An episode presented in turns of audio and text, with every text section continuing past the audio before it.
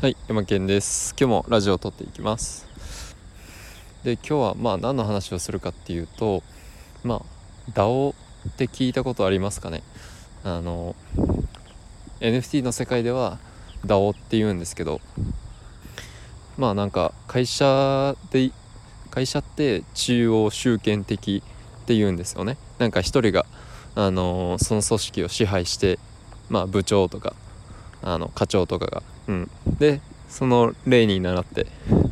なんか仕事するみたいな。それが中央集権的っていうんですけど。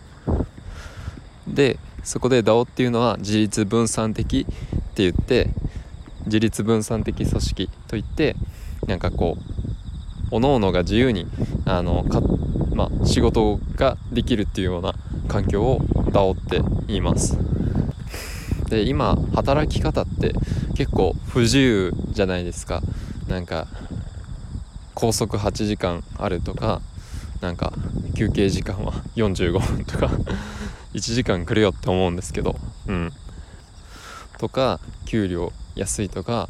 ボーナス、うん、少ないとか有給が全然取れないとか。なんか生きづらいなとか。うん。なんか会社楽しくないなみたいなっていう瞬間ってあると思うんですよ。うん、で DAO だったらなんかこうもっと自由にあの好きな人と一緒に仕事ができるっていうような環境が DAO です。まあこれもぶっちゃけてしまうんですけど 今 DAO はぶっちゃけ稼げません。はい。DAO はぶっちゃけ稼げません。本当ですようん、日本一の DAO で、うん、ようやく初任給あ新卒ぐらいもらってるっていう人は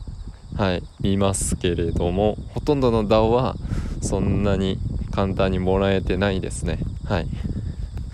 うん、っていうのもまあ参加者プレイヤーが少なすぎるのでそもそも市場の規模パイが小さいんですよね。うん。なのでその参加者が少ないってことはその NFT 販売する NFT 自体もまだまだそんなに売れないという感じですね。うん、じゃあ DAO ダメじゃんかっていうと全くそうは思ってなくて、うん、むしろこの今、えー、参加者が少ないからこそ挑戦することに、えー、意味があるし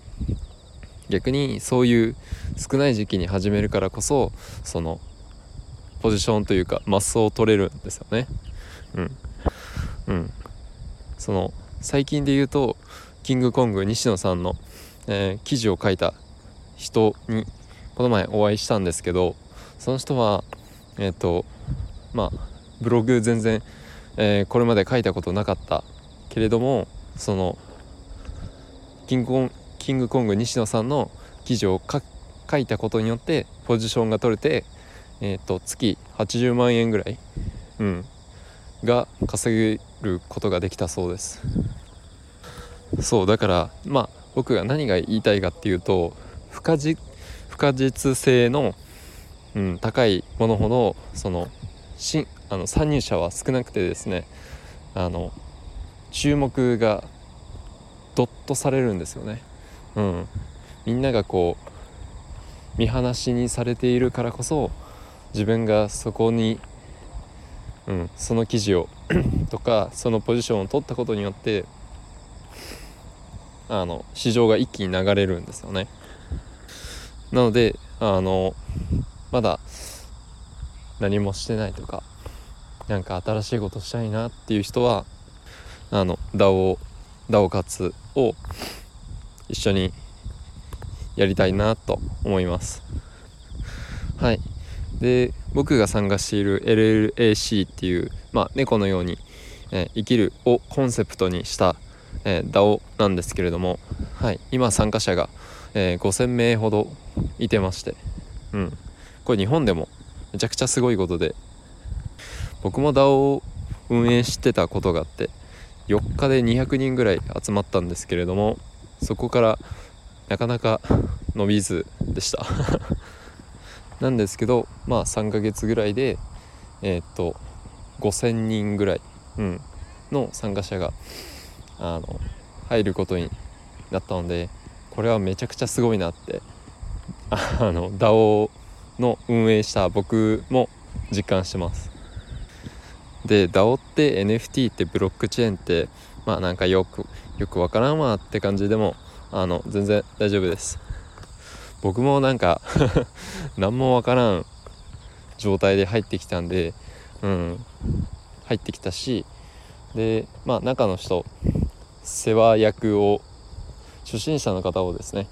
あのお世話してくれる方も僕も、えーと、いてるので、